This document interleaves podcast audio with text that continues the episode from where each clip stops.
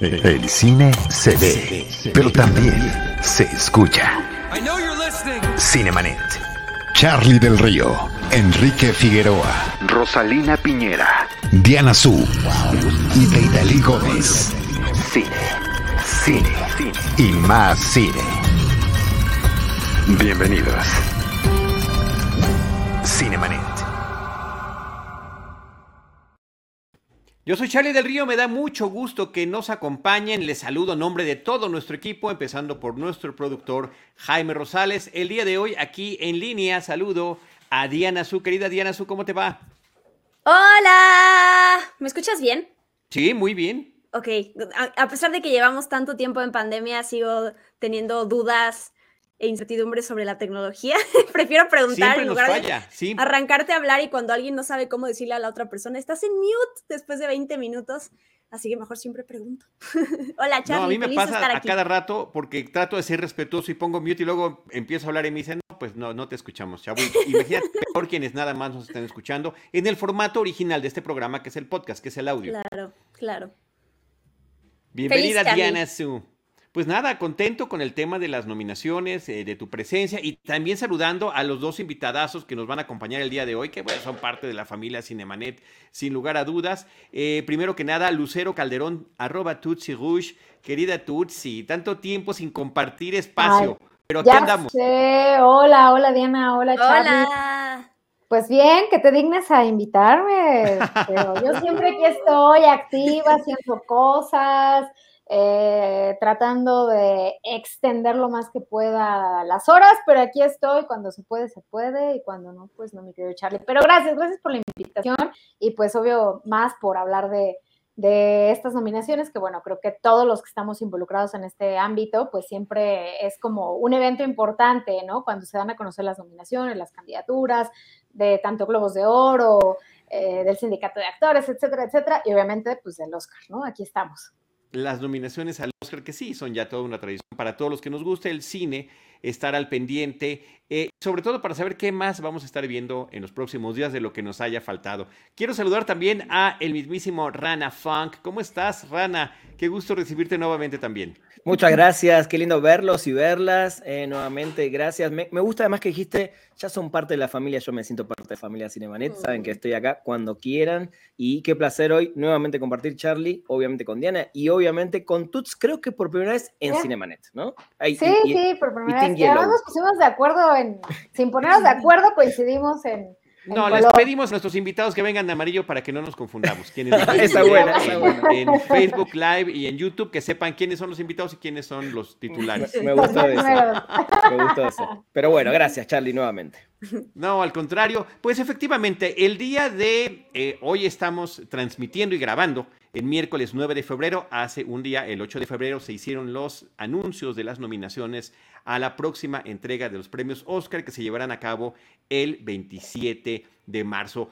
Todos nosotros, eh, colegas como nosotros y amigos eh, como los que están el día de hoy compartiendo los micrófonos y la pantalla, pues es nuestro pan de cada día, no nada más es nuestro trabajo, es nuestro gozo. Estar viendo las películas constantemente viene eh, previo a este anuncio, pues una serie de señales de parte de los estudios, de la industria, el, lo que se dice en distintos medios de cuáles podrían ser las películas nominadas, pero no siempre se llega a esa certeza del 100%. Y ya que lo sabemos, entonces viene otra etapa donde, ajá, ya vi estas, estas son mis favoritas, qué barbaridad, estas no quedaron, pero qué barbaridad, estas no las he visto. Y entonces tenemos otra carrera que ahorita pues es de poco más de un mes, yo creo que generosísima para ponernos al día con las cosas que por alguna u otra razón, en, algunos casos que ni siquiera han llegado a México, ni a cine, ni a alguna plataforma tendremos que ver.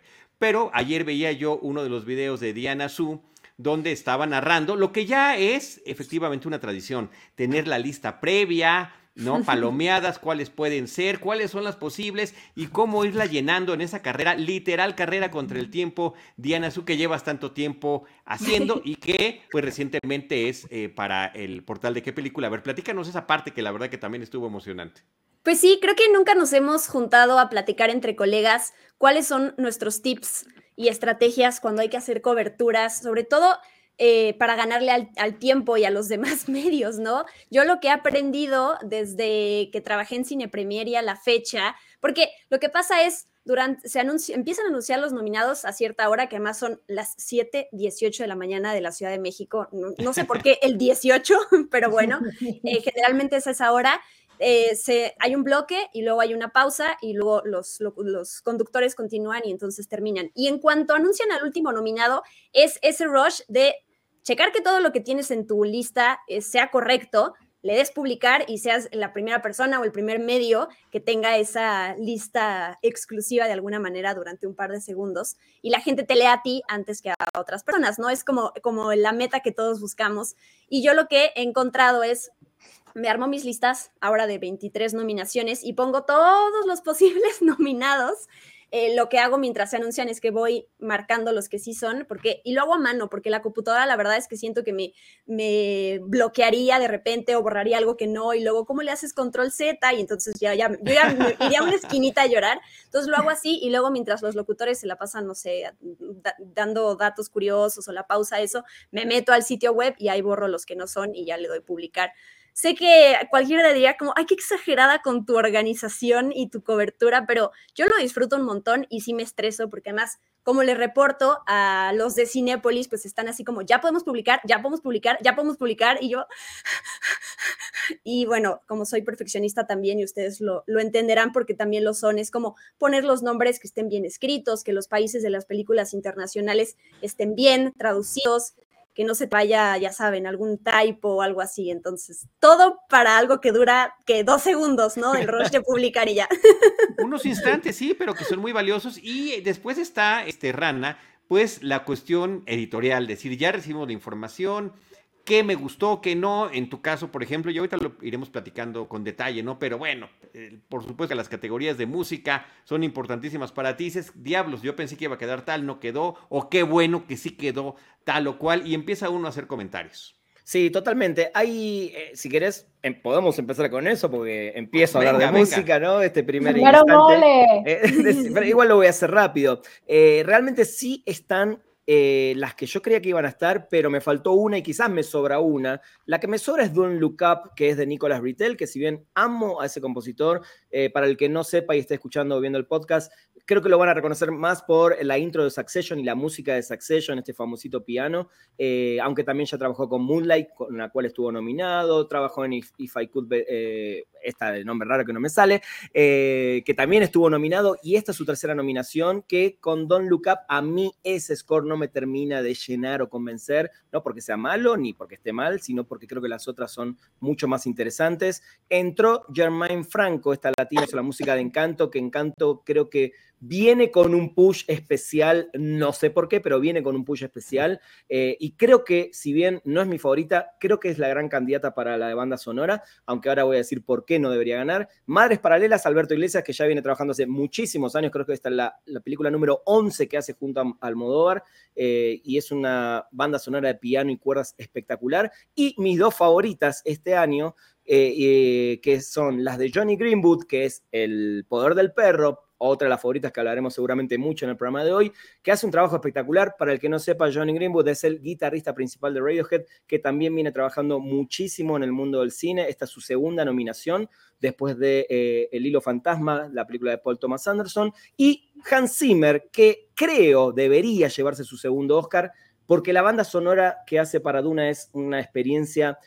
no solo musical, sino a nivel sonido, a nivel auditivo, a nivel inmersión, cómo la música te sumerge, creo, en esta película. Yo hacía mucho que no sentía algo así y se va un poco de la música épica de películas de ciencia ficción. Creo que va un paso más allá, va para otro lado. Por eso siento que el trabajo de Hans Zimmer para mí es espectacular. Y si hay una que me faltó, que tristemente eh, no está, es la de Spencer, que también la música la hace Johnny Greenwood. Hubiera sido muy lindo ver a un compositor, verlo participar y competir contra él mismo, digamos, porque creo que la música de Spencer mezcla lo que es música clásica, piano y jazz de una manera que hacía mucho que no pasaba y siento que además lo que logra él es transmitir todo lo que, no porque Kristen Stewart no lo haya transmitido, pero todo lo que para mí le faltó a la película, que es esa intensidad que no se ve para mí a nivel cinematográfico, se siente a nivel eh, musical. Así que esa es la única que me faltó. Pero bueno, si me voy por una, me gustaría que gane Zimmer o Johnny Greenwood, pero no sé por qué siento que hay mucha fuerza para que Encanto se lleve varios premios.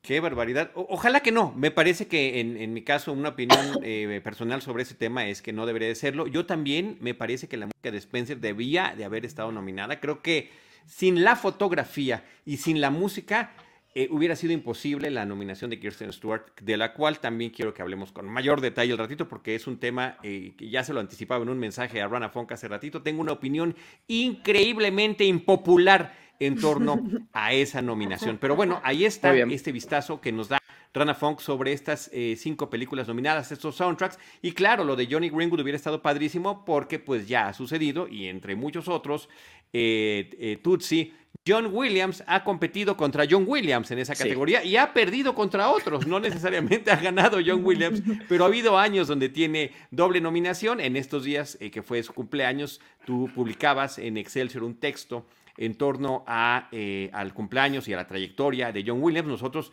en Cinemanet lo tratamos de complementar con un podcast doble que hicimos hace un par de años, celebrándolo y platicando de su trayectoria desde la televisión y también poniendo algunas de sus rolas, no de las más conocidas. Les recomiendo, recientemente lo publicamos en el Twitter de Cinemanet y en el, en el Facebook para que le echen un vistazo. Y además de eso, Tutsi, a ti a diferencia de Diana Su, y no que no corras, te toca preparar la nota del día siguiente, donde no únicamente se trata de decir estas son las nominaciones, sino hubo estas curiosidades, pasaron estas cosas.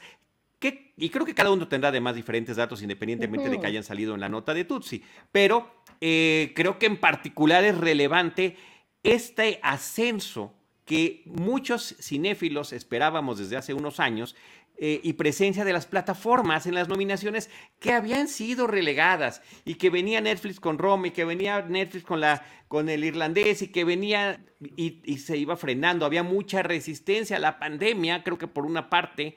Em, terminó fomentando el impulso a las producciones que ya eran de una gran calidad para las plataformas y terminamos teniendo la película más nominada, que es The Power of the Dog, El Poder del Perro, con el mayor número de nominaciones y es una plataforma que se llama Netflix.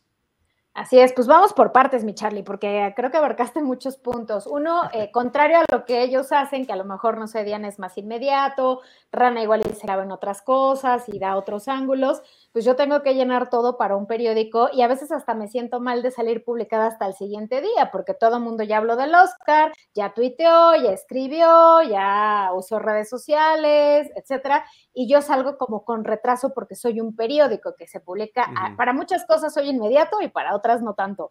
Entonces, esa es como una parte y claro, pues yo tengo que como condensar toda la información, no nada más decir, ah, bueno, fulanito, perenganito, o esta es la lista de nominados, ya San se acabó, ¿no?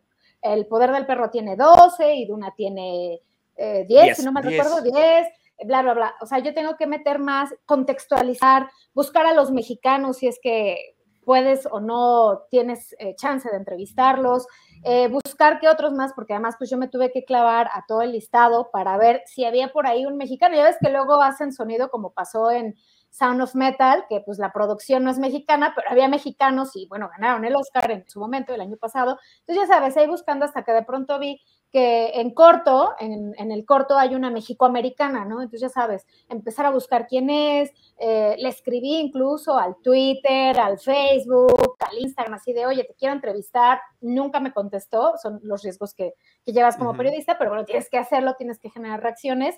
Eh, y pues bueno, de Del Toro tampoco es como que digas, permíteme, déjale marco, aquí tengo su número, ¿no? O sea, no, no llegó a tanto, eh, ah, y de Carlos López, pues tampoco tengo el contacto, porque además cuando yo lo entrevisté fue para Raya y el contacto ahí fue como Disney, ¿no? En, este caso, cuando la película se fue a.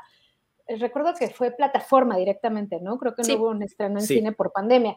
Entonces, bueno, no, no tengo su contacto. Y de quien sí tengo el contacto, pero pues no estaba tan nominado, sino como que pasó ahí porque pues está, es mexicano, es parte del elenco, pero no ganó nominación, fue de Eugenio Derbez. Entonces sí le escribí, ¿qué onda, mi Eugenio? ¿Cómo estás?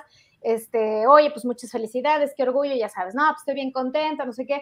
Pero al final, él no está nominado. Entonces es parte, pero pues aunque él me dé una respuesta, pues a lo mejor la puedo meter como un dato curioso declaró Eugenio, pero pues Eugenio en este caso es como parte de más, no es el foco de atención. El foco en este caso era a lo mejor el, el actor sordo nominado, ¿no?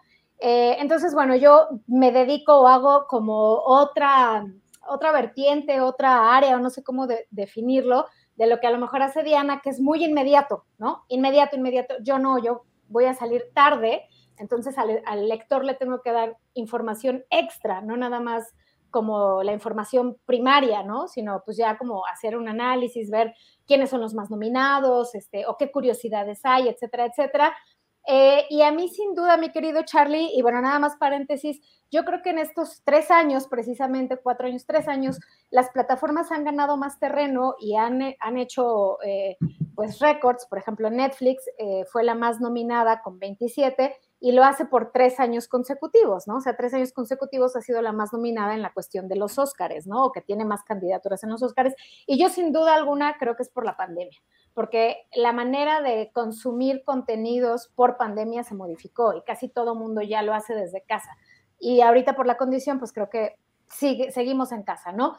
Pero bueno, cerrando este paréntesis, a mí lo que sí, sabes que es un tema que me apasiona y que a lo mejor sí me, me gusta hablar de él y es algo que yo siempre traigo y que siempre trato de sacar a colación, es la cuestión de las mujeres. Aclaro, no soy feminista, de sí quememos este, los brasieres, no, no llego a, a eso, pero sí, sí, como celebro mucho que las mujeres estemos ganando terreno, territorio, un lugar en el que hemos estado ahí, pero a lo mejor no tan reconocida, sino siempre un poco como, como los ojos están más como en el trabajo de los hombres, porque el principio era una industria muy masculina, ¿no? Las mujeres al inicio del cine, además de la actuación, atrás de cámaras, pues tenían como los, las áreas de maquillaje, ¿no? Porque ah, pues la mujer maquilla, a ah, la mujer peina, a ah, la mujer tiene manos muy finas y dedos muy finos, ellas pueden editar cuando era la cuestión de los negativos, ¿no? Por eso, por eso había muchas mujeres que eran editoras por la mano, porque eran muy finas, etcétera, etcétera.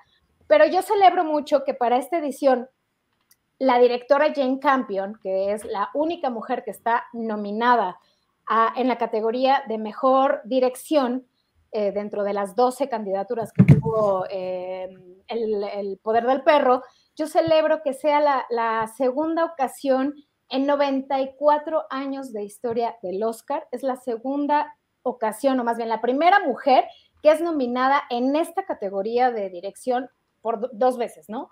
Entonces, para mí es así como, wow, qué increíble que, que no sé, Spielberg ha sido nominado muchas veces al Oscar como mejor director, eh, Guillermo del Toro, quien quiera, ¿no? o, diferentes directores pero casi no pasa con las mujeres que repiten nominaciones en, esta de mejor dirección. Y esto pasó con Jane Campion 28 eh, años después de que además fuera nominada por El Piano. Curiosamente, en esa ocasión, que fue la ceremonia de 1994, cuando eh, pues se celebró la ceremonia y cuando Jane Campion estuvo nominada como mejor dirección, eh, no se lo llevó, se lo llevó a Spielberg, que de hecho eh, fue por la lista de Schindler, y Spielberg y ella ahora vuelven a, coincidir en competencia, ¿no? En dirección. Pero bueno, a lo mejor ya me alargué mucho. El caso es que yo celebro que Jane Campion siga escribiendo historia eh, por las mujeres en una industria que le ha dado más peso o atención a los hombres y aclaro, de verdad, en serio, no es nada en contra de los hombres, no, no voy por ahí, pero creo que sí celebro mucho que ahí es cuando recibió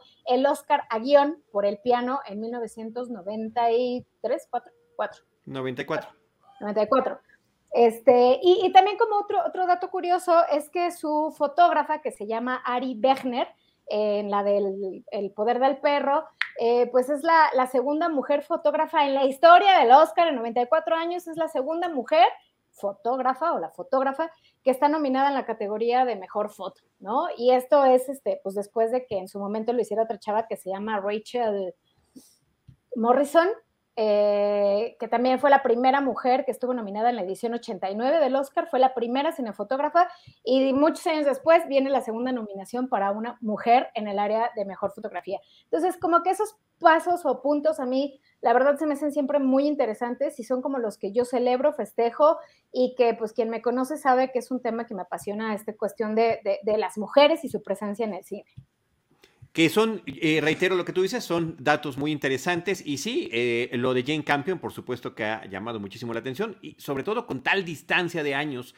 en su trayectoria, una película de finales del siglo pasado del 93 y celebrada en el 94, la película del piano, y ahora regresa con esta película, Diana Su, que es la que mayor número de nominaciones alcanza, The Power of the Dog, El Poder del Perro, con este, con un magnífico reparto. me parece que la película en esa, por esa parte está impecable y parte de esas 12 nominaciones van con la actuación. No sé qué nos quieras comentar sobre esas nominaciones de The Power of the Dog. Pues más bien preferiría que nos fuéramos por categoría, Charlie, para ahora sí ir desglosando y no hablar como de una película y todas sus nominaciones, porque si no vamos a, siento que nos vamos a dispersar un poquito. Nos dispersamos, nos alargamos y esto es una plática, ¿eh? Porque ciertamente también aquí en Cinemanet tenemos una, una tradición que data del, de hace 16 años, del 2006, que es rumbo a los Oscars. Y hablamos ahí unos días antes de la ceremonia en podcast sobre ya vi, tratamos de ver el mayor número de películas posibles y platicamos cuáles son nuestras expectativas y pronósticos, ¿no? Ah, yo quiero que gane esta, pero seguramente va a ganar esta otra. Eh, y ahorita estamos en, en otro eh, tono, en otro tono de, datos curiosos. La lista, pues la pueden encontrar en qué película ver, la pueden encontrar en Spoiler Time, la pueden encontrar en el, en el, en el texto de Tutsi, en Excelsior, en línea también. Es, eso ya lo tenemos. ¿Qué datos curiosos podemos aportar en torno a esto? Pero eh, te sigo Vamos entonces, guíanos por las nominaciones a Mejor Película. Para arrancar por ahí, es la primera vez en muchos años en las que las 10 películas, el máximo que permite la academia queden nominadas a Mejor Película, se llene porque pues quedaban entre 5 y 10 y andaban entre 7 y 8 en, las eh, más recientes entregas.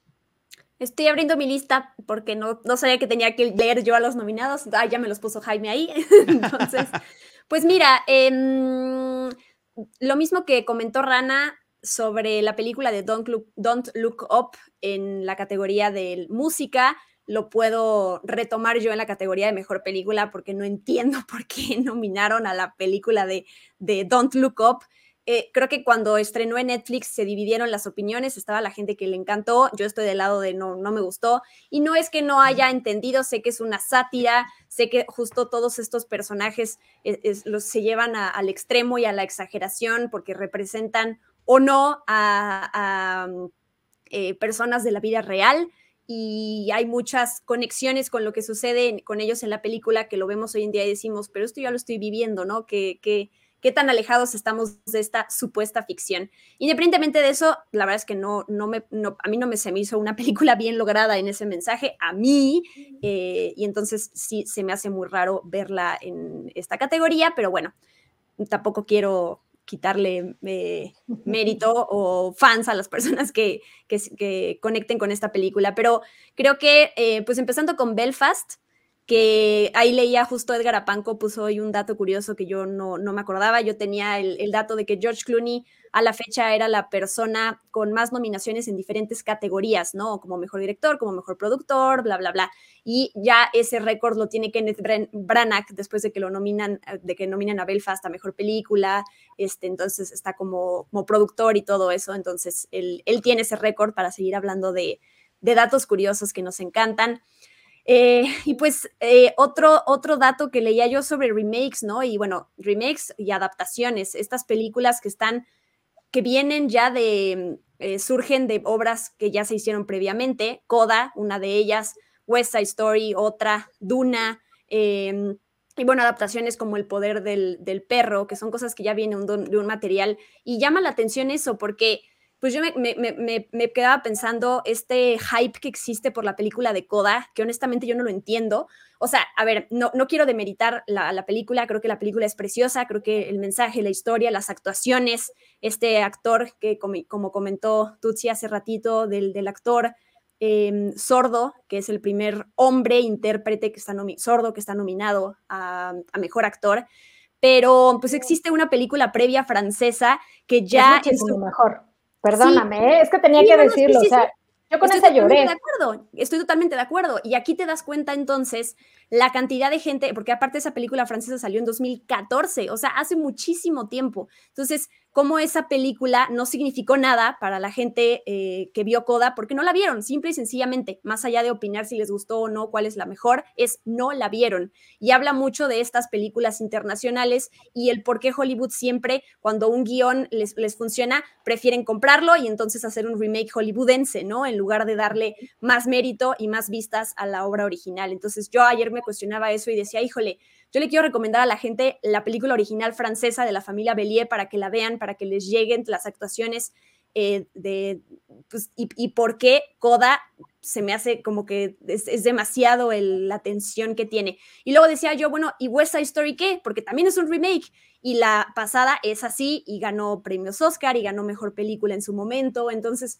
también tenemos este remake, pero viene de Steven Spielberg. Entonces, sí lo, acogemos mejor porque también es como, bueno, otra película que nace de una obra ya premiada, ¿no? Entonces, como que son diferentes situaciones y contextos de también incongruencias que uno se, cuando te planteas de, ahí está, no, porque es un remake y porque sí, entonces, sí, la, película de Duna, ¿no? ¿Cómo es posible que tenga 12 nominaciones? No, 11, digo 10, perdón.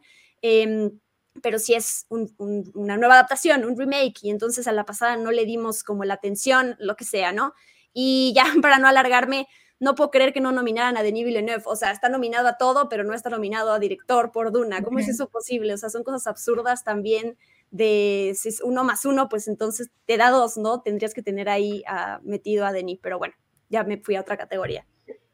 Sí, te, te, brincaste categoría. Voy a decir rápidamente las 10 películas. Belfast, Coda, Don't Look Up, Drive My Car, una película japonesa, Dune, King Richard, Licorice Pizza, Nightmare Alley, The Power of the Dog, West Side Story. Muchas de esas todavía no las hemos podido ver. Yo no sé ustedes cuántas llevan, pero Belfast no la he visto porque no ha llegado. Licorice Pizza estamos esperando, creo que en unos días debe ser el estreno. Drive My Car tampoco. Y Debo decir esto, ¿eh? yo antes de que Coda la nominaran, pues ni siquiera tenía contemplado terminar de verla, porque empecé a verla hace un par de semanas y me quedé a menos de la mitad, pues sin ningún tipo de emoción y, este, y, aburrido, la verdad. No, no me estaba pareciendo nada interesante la película. Ahora por orden profesional, pues la voy a terminar de ver porque es una de estas películas nominadas y que tiene además este, eh, un reparto que tiene ese dato curioso que estabas mencionando hace ratito, ¿no? El primer actor hombre sordo que participa en ella. Y. Eh, y pues, está nominado, pues más bien, primer actor nominado, el nominado, mejor actor de reparto. Hombre, hombre, ¿no? Porque hombre, porque ya, ya fue una mujer sorda también que ya estuvo nominada. La que aparece justamente en la película, Sí, sí, sí, sí. Efectivamente. Entonces, bueno, pues este sí, eh, siempre se queda uno con, con, este tipo de dudas. Don't Look Up, a mí sí me gustó mucho. No creo que sea así como para nominación a, Oscar, pero yo la disfruté y me divertí, pero horrores con la película eh, desde que se estrenó. Eh, y, y, sí está interesante esta, esta, este tema que nos trae a colación sobre cuántas de estas películas son segunda versión. Eh, Nightmare Alley, la del Callejón de las Almas eh, Perdidas de Nightmare Alley de, Guillermo del Toro, ni más ni menos, pues es esa. Y ahí son, decías tú, uy, hace mucho tiempo, en el 2014, la, la, de, la de Coda. 1947, este, la versión original de Nightmare Alley, ¿no? Pues al final de cuentas eso, eso no importa cómo algunas historias las vuelven a traer. Y creo que en el caso de West Side Story, por ejemplo, con un mensaje que termina siendo pues más vigente que nunca, que en su momento, sobre el tema de los migrantes y el grupo de personas que integran una nación, eh, que, creo que termina siendo muy, muy interesante. Rana Funk. No, eh, yo iba a decir un par de cositas de, la lista, solo por, ahora de las 10 v 6. pude haber visto dos más que una coda por como dice acá, por hueva todavía no la vi. Eh, y Nightmare Alley, porque no, como contaba fuera del aire, no estamos yendo al cine en estos días. Es una película que sí la queremos ir a ver pronto al cine, que ya está. Eh, y las otras ya las veremos, ya están por llegar. De hecho, para la gente que esté viendo esto o escuchando, que sepa que Drive My Car llega por Movie, la plataforma Movie, así que ya va a estar prontito para ver. Eh, Licorice en estos días se va a estrenar. Y eh, Belfast también, que la vimos con Diana Su porque la trajo el Festival de Cabos, la, pudimos ver en la mm. Ciudad de México hace unos meses.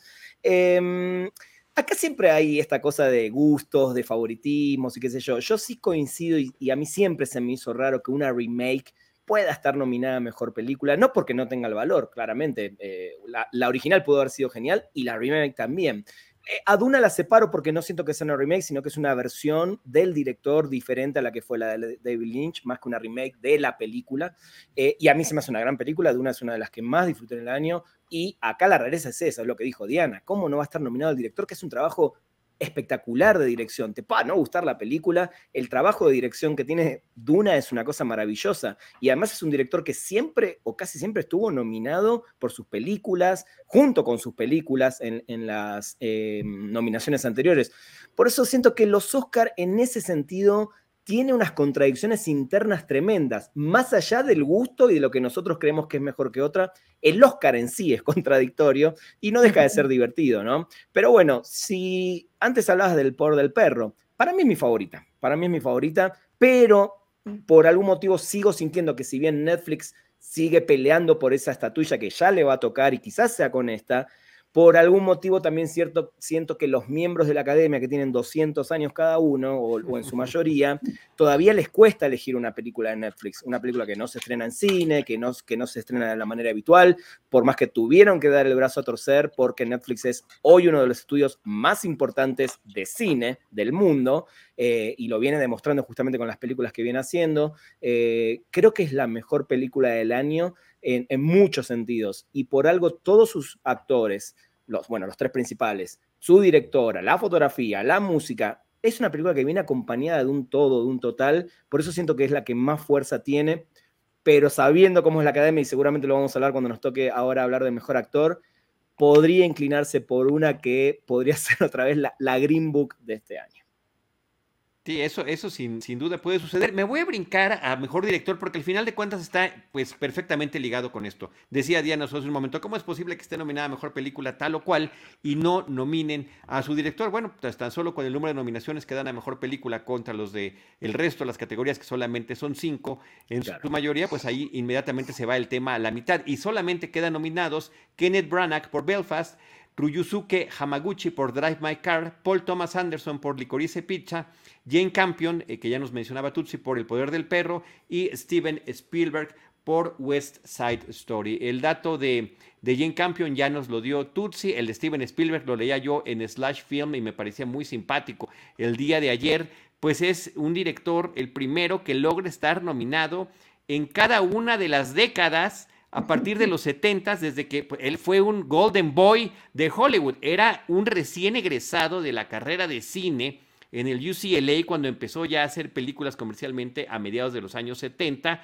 y termina siendo nominado por Encuentros cercanos del tercer tipo en el 78, la película es del 77, y a partir de ahí, en los 80s, en los 90, en los 2000, en los 2010 y ahora en los 2020 y tantos, ha sido nominado siete décadas ha cubierto con nominaciones, o sea, en siete distintas décadas, no en 70 años, en los 70, en los 80, así como le he dicho. Así que me parece que es un dato muy interesante. Y el otro que ya mencionaban también, eh, Diana Su, el de Kenneth Branagh, en siete categorías distintas ha estado nominado el señor. Creo que el récord eh, también estaba por ahí con Walt Disney, que, en distintas capacidades había recibido nominaciones al Oscar. Y entonces, como actor protagónico, como actor de reparto, como productor, como director, como guionista adaptado, como guionista original, y también por ahí con algún cortometrajes con que Kenneth Branagh logra estas siete nominaciones. Me parece que es muy interesante.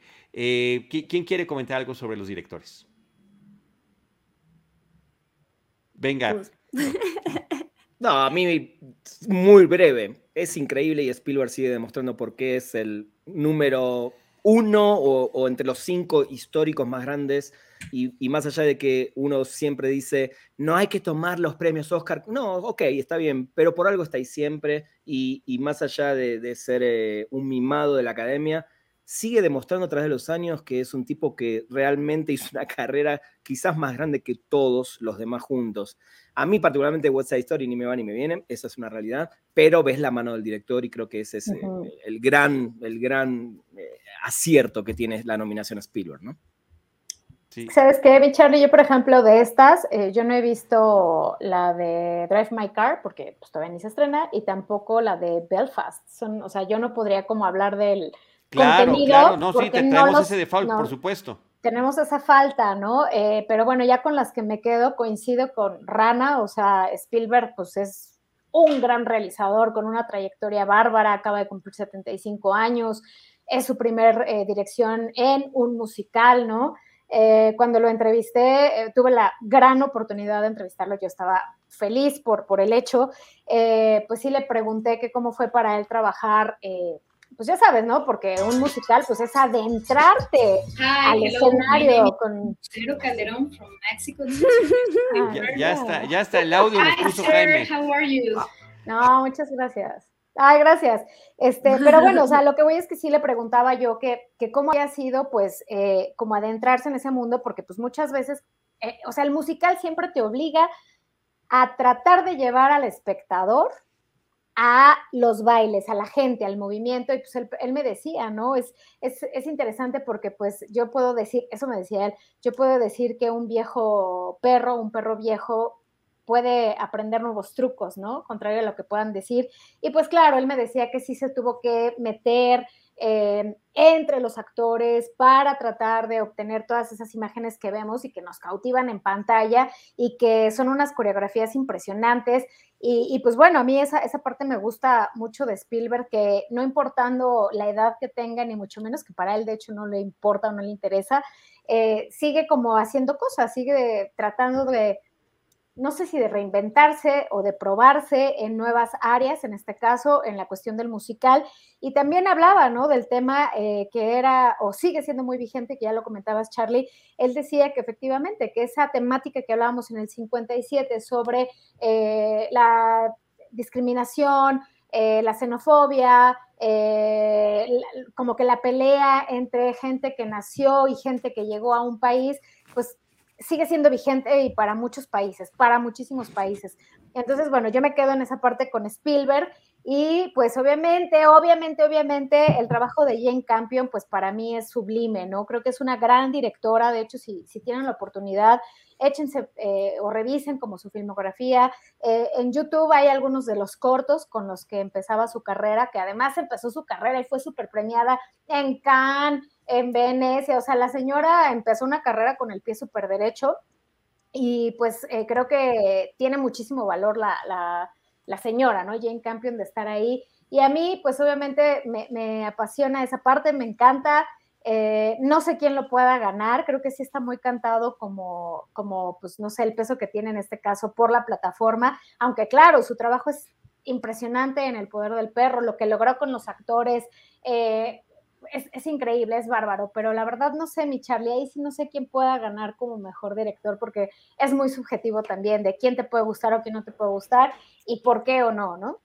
No, y, que y que falta efectivamente, pues que veamos al menos un par de las películas que todavía no nos han llegado para poder tener una información y una opinión eh, más eh, contundente e informada sobre esto. Pero también podemos decir, pues, quién no estuvo, ¿no? Fue una de las 10 películas nominadas, la de Guillermo del Toro, Nightmare Alley, y yo lo dije cuando la vi, eh, una película donde demuestra un dominio absoluto del lenguaje cinematográfico, ahí están esas otras tres nominaciones que tienen los aspectos técnicos de fotografía, diseño de arte y demás, pero pues no le toca como director. Creo que eh, ya habrá muchas cosas más para en el futuro, pero de lo impecable de la película, igual que de impecable que la de West Side Story de eh, Steven Spielberg. Eh, ¿Por qué no nos vamos a la categoría de actrices, donde va a haber un poquito también de, tema que platicar? Jessica Chastain por The Eyes of Tommy Faye, Olivia Colman por The Lost Daughter, Penélope Cruz por Madres Paralelas, Nicole Kidman por Being de Ricardos y Kristen Stewart por Spencer. Diana Su. Voy, es que espero que me aparezcan en pantalla porque si no, no, no me las sé de memoria. No las puedo, no puedo hablar de ellas. Espérame, Charlie. Si quieres tú arráncate con tu con tu negación a la. Mira, mi, negación a Kristen Stewart. sí, todo el mundo está aplaudiendo y está feliz de Kristen Stewart nominada al Oscar. Yo le llamo, eh, y esto es común eh, cada año con las, las, películas, las distribuidoras y las productoras, buscan que la película sea premiada y por eso la estrenan en determinada época del año, siempre después de la de la segunda mitad, más es el final del año para que el público y los miembros de la academia la tengan más frescos. Y cuando se trata de un personaje de la vida real, pues hay todavía un peso más específico. Y cuando ese personaje de la vida real es carismático, aún más. Y cuando tiene algún problema psicológico, psicomotor, de adicción, vas sumando puntos para que, independientemente de quién escojas, estás ya perfilando la posibilidad de que eh, quien vaya a interpretarlo, pues pueda llevarse eh, al menos la nominación. Y creo que este es el caso con Kristen Stewart. La academia muerde por completo el anzuelo y, eh, y, termina recibiendo esta nominación que me parece que, a ver, primero, Kristen Stewart a mí me parece que es muy buena actriz. Ella lo demostró desde el principio de su carrera participando en una serie de películas independientes donde se lucía. Después le toca esta etapa que yo, que, fue de su gran fama tremenda por las películas de Twilight, que a mí me parecen, y lo siento mucho decirlo, eh, aborrecibles, unas películas que eran, eran, era otra fama inmediata porque el ya había un gran público que amaba este, un público juvenil y principalmente femenino que adoraba las novelas y bueno, termina encumbrando a todas estas, estas personas que participaron allí, pero también hemos visto cómo se han podido separar de, ese, de esa historia y hacer sus propias cosas. Pero yo creo que si no fuera por ese personaje carismático y trágico que está interpretando, amén de una puesta en escena muy bien realizada en fotografía, en música y por supuesto que en la propia dirección de la cinta, pues no la veríamos allí. También me llama la atención que su nominación termina siendo la única que recibe la película. O sea, para, para, para la academia, Spencer nada más vale por la actuación de Kristen Stewart. Y de verdad que lamento mucho que, que así sea porque está perfilada para ganar. Y otra cosa que termina perfilándola es el tema que de las cinco, pues es la única que nunca había sido nominada. Entonces, está todos estos elementos en los que con prejuicio, nos hablábamos de prejuicios a, partir de las historias de West Story, aquí otro tipo de prejuicios es, no, pues hay que dársela ya porque mira, pobrecita Diana, pobrecita Kristen, cómo sufren ambas y por supuesto que se lo merecen. Yo creo que su actuación no sería tan completa, tan aparentemente completa, si no fuera por todo el resto, como es en cualquier parte de una producción fílmica, de, este, de, su, de, su, eh, de su interpretación y de, la, y de la producción de la cinta.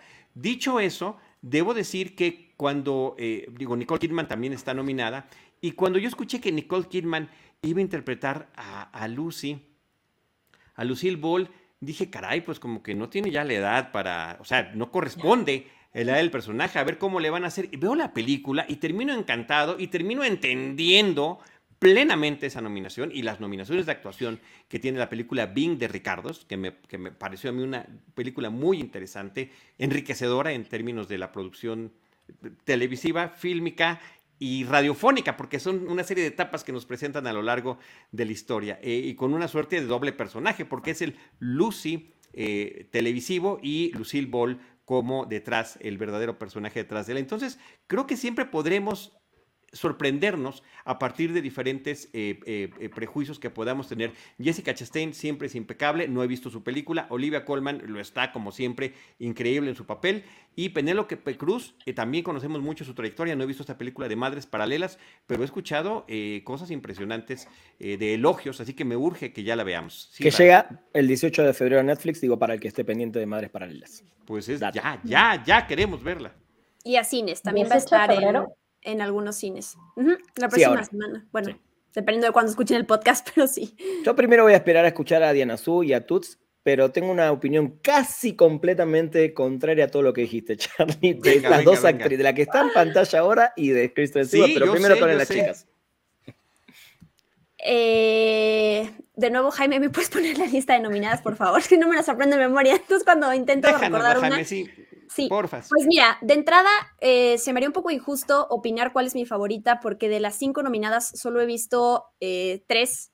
Me falta ver a Jessica Chastain y me falta ver a Penélope Cruz. Entonces, de tan poquitas nominaciones que hay, pues no quiero decir mi favorita es si no he visto todas. Pero si puedo opinar, Olivia Colman es, es esas, o sea, esas actrices que me impresiona todo lo que llega a ser. O sea, cada proyecto en donde está ella lo quiero ver cada proyecto sigo viéndole un lado más a su talento y la verdad es que me, fascina ella. Ahora, eh, Nicole Kidman, a mí me gustó Being the Ricardos, creo que también entonces entramos en esta pregunta de, bueno, ¿y por qué no está nominado Aaron Sorkin a su guion? ¿No? O sea, ¿por qué estamos hablando de que la película es increíble, pero no está nominado al guion?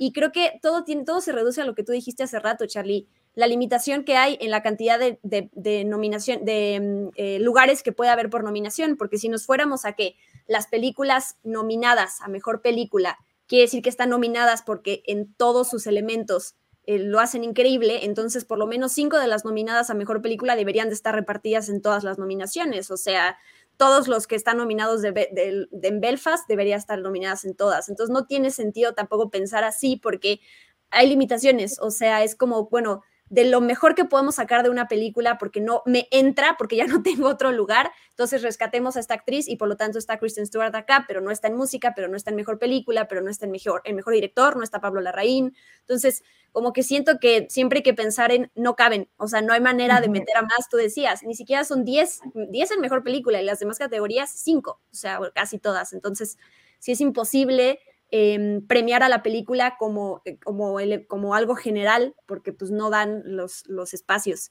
Em, creo que voy a adelantarme a lo que Rana va a opinar sobre Nicole Kidman en Being the Ricardos, porque la verdad es que yo hace un par de años que no conecto con ninguna actuación, interpretación de Nicole Kidman, desde The Undoing, de esta serie de, de Hulu y que estuvo aquí en Amazon Prime Video, que se llama Nine Perfect Strangers, hasta su interpretación como Lucille eh, la siento sobreactuada. Entiendo que el personaje es así un poco, em, pero la, siento falsa, o sea, la siento falsa y eso, digo, me gustó la película, ¿eh? O sea, hay, cosas que puedo, que puedo destacar y me gusta mucho la química que tiene con Javier Bardem y todo eso. J.K. hicimos me encanta, pero sí ella, eh, eso, la siento un poco falsa. Y mm, eh, sobre Kristen Stewart, creo que ahorita que estás tú platicando, Charlie, de, cómo toma mucha más fuerza su interpretación por varios motivos. De entrada, por ese cariño que le tenemos a la figura de Lady Di, por toda la tragedia que vivió y que entonces es difícil separar todas estas interpretaciones que ha habido en la historia de ese personaje con la tragedia, ¿no? Como que es, es, es una cosa difícil justo de poder ser objetivos y decir, ok, o sea, independientemente de que Lady Di, pobre, y la veamos como esta santa, ¿no? Hay que eh, hablar sobre la interpretación y el rango de quien la, llevó a cabo en el cine, la televisión. Entonces creo que es, difícil separar eso y por eso la queremos tanto y la tenemos como en, esa, en ese altar de la Santa Lady Di y todas las que la interpreten es como, no, muy bien, esta le encontró esta parte y Kristen Stewart es la primera actriz que se acercó, de acuerdo a, los, a la gente con la que estuvo Lady Di, la que más se acercó a esa, en ese fin de semana a lo que ella experimentó y la soledad y todo eso. Entonces,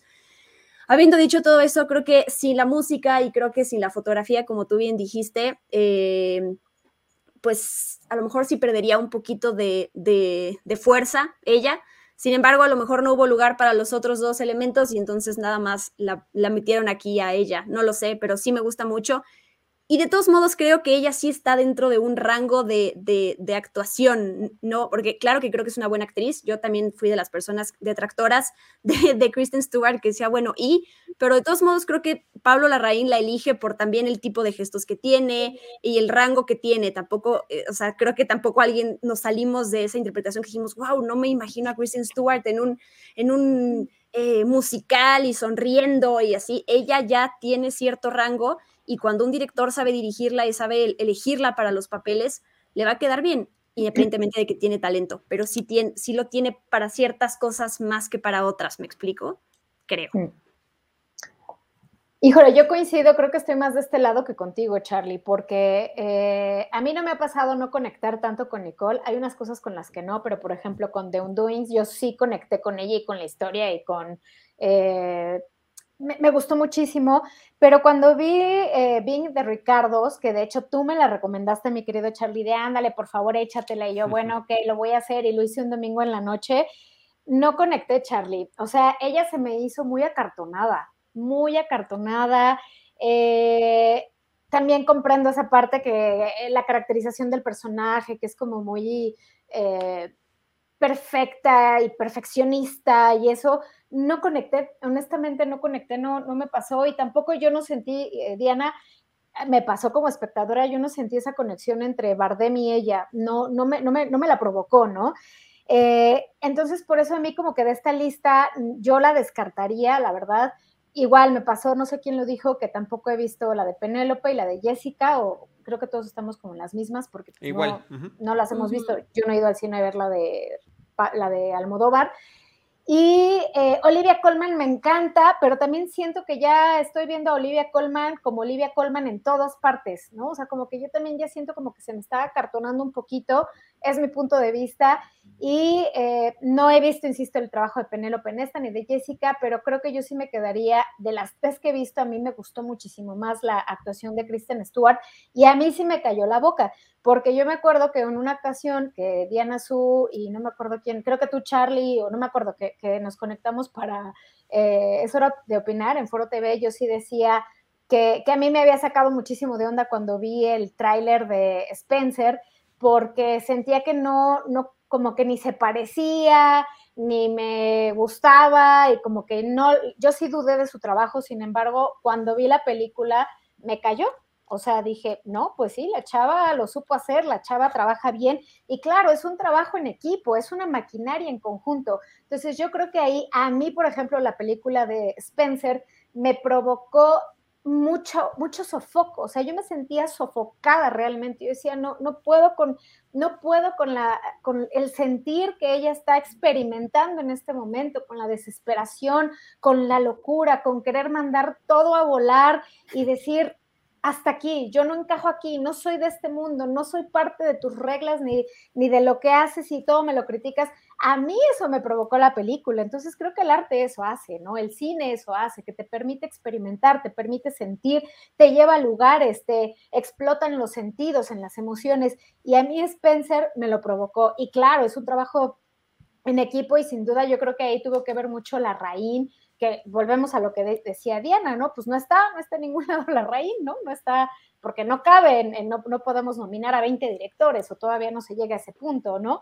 Eh, pero creo que de las tres que he visto, yo me quedaría con el trabajo que hizo Kristen y eh, sin duda alguna creo que a muchos sí nos cambia el chip de que sí es una mujer que es muy capaz, que tiene muchas tablas y que puede hacer lo que se le dé la gana. Muy bien, yo nada más voy a hacer una precisión, eh, respetando todas las opiniones. Yo no dije que Nicole fuera mi favorita, nada más dije que estaba muy sorprendido justamente por algo que decían ustedes. Mm, bueno, a mí no me gustó en Anduin, igual tampoco a, Diana Su, a, a, Tutsi sí le había gustado, me recuerdo que tuvimos esa discusión en algún programa, y Nine Perfect Strangers tampoco la, la, toleré, justo por eso me sorprendió, dije, y yo dije, y ni le queda el papel, y terminó ahí, como dicen ustedes, callándome la boca cuando dije, wow, wow, o sea, independientemente de muchas cosas, incluyendo la edad, porque al final de cuentas estás interpretando a alguien de cierta edad, pues bueno, resulta que lo, lo, llevó muy bien y yo sí encontré esa química y a mí me encantó esa película de Aaron Sorkin. Y claro, no podemos nominar a todos en todas las categorías, de hecho es eh, el hecho de que haya 10 para mejor película es una eh, cuestión que la academia ha promovido justamente para que más películas puedan llevar en algún momento en su póster nominada a mejor película y darle algún lugarcito, porque es la industria apoyándose a la industria, ¿no? Esa parte me queda clara. Rana Funk. Sí, eh, iba a empezar con eso. Justamente creo que lo de las 10 nominadas tiene que ver con apoyemos un poquito más al cine, ¿no? Más allá de todo, y creo que está buenísimo. Eh, sería insoportable tener 10 nominados en cada categoría, porque también la ceremonia sería insoportable, digo, más de lo que ya es. Pero bueno, eso es otro tema. Yo estoy eh, muy, muy pegado a lo de Diana y a lo de Toots. no voy a repetir todo lo mismo. Sí era de los detractores quizás de Kristen si bien la había visto en algunos momentos que dije, ok, en esta me, fascinó, su actuación creo que se come, es, ella es la película. Y hago esta comparación, eh, creo que te lo dije en un momento, eh, Charlie, Capote. Capote es una película que está ok, ok, pero Philip Simon Homan se come esa película, se la come por completo, y acá creo que es, un caso similar en un caso diferente de la vida real, ¿no?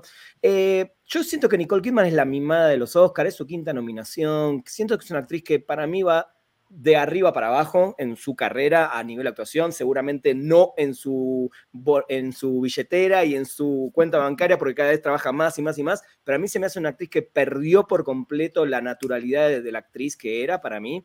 Hasta Big Little Lies está muy bien, pero después todo lo que hizo siento que es una X, es alguien súper sobreactuada y sobre todo en esta película que sí se me hizo una película muy me. Eh, por eso siento que no debería ni estar nominada, pero bueno, y Olivia Colman, coincido bastante con lo que dice Toots. Creo que cada vez veo más a Olivia Colman en lugar del personaje. pero me encanta. Creo que es una actriz tremenda. Creo que tiene grandes chances de volver a ganar en esta ocasión. Y hasta ahí me quedo porque no vi las otras dos películas. A mí Penelope Cruz no es una actriz que me guste, la respeto, no es una actriz. Y Jessica Chastain me encanta, pero no la vi en esta película. Siento que esta categoría, si ahora me pones a hacer el PRODE, es que todavía no sé por cuál votar en esta. En las demás creo que lo tengo mucho más definido. Yo creo que a mí lo que me queda gordo, aún sin haber visto las otras actuaciones, es que independientemente de que, las veamos o no, se lo van a dar a Kristen Stewart. Para ella, eso es lo que, es lo que me queda gordo, pues eso es lo que, creo que pudiera suceder. Pero, pero mira, Charlie, pero si se lo dan, está bien dado, por lo menos para nosotros tres creo que está bien dado. ¿eh? está bien dado. Para mí no, porque corroboraría todo lo que digo. ¿Quién sabe? Porque además fue, no, o sea, no la nominaron en, los premios del sindicato de actores, que además son muchos de los que votan. Entonces, sí es raro. Para mí que, no lo gana. ¿eh? Que, no la, que no la hayan tomado en cuenta en, esos premios. Pero bueno, ahí está esa parte de de nada está cantado. esperemos, ¿no? Exacto, esperemos a Jessica y a Penélope cuando ya se estrenen o las podamos ver.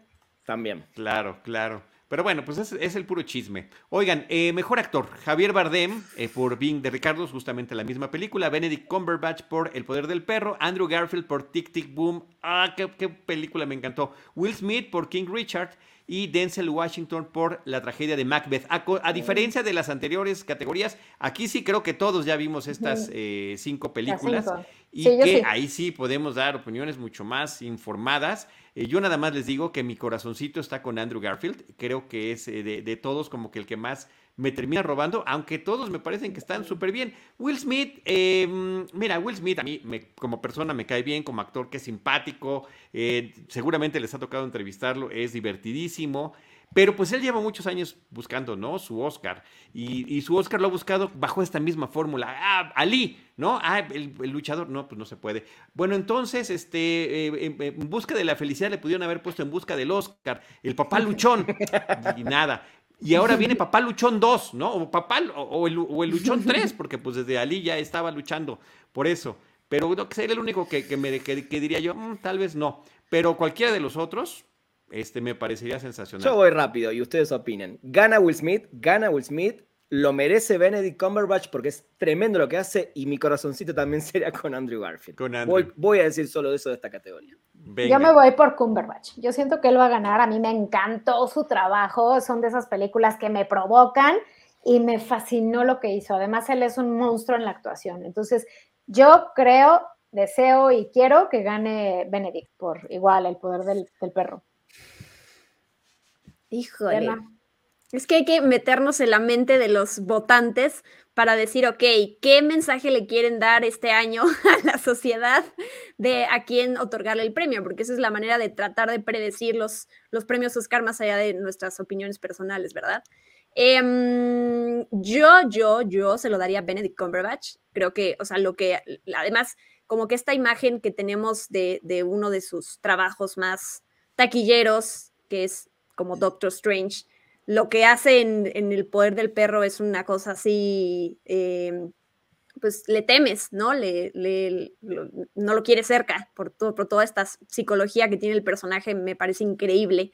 Claro que le tengo muchísimo cariño también a Andrew Garfield, o sea, eh, su segunda nominación después de, de Hacksaw Ridge. Y mm, también el mensaje de la película, ¿no? El de, ok, tengo 30 y aquí estoy, no he hecho nada de mi vida y ya, ¿para dónde voy? Es padrísimo. Eh, creo que eso también se lo adjudicamos a él, ya que no fue, la película no fue tomada en cuenta mejor película y entonces es bueno, pues le metemos toda, toda la carga a Andrew Garfield. Eh, no, Will Smith lo mismo, también como, no sé, no, no le veo el caso a que esté nominado aquí y no es por demeritar su actuación, simplemente es como, pues ahí cuando hablan de, Olivia Colman siendo Olivia Colman, que yo estoy totalmente en desacuerdo porque yo sí veo, les, veo actuaciones de ella diferentes.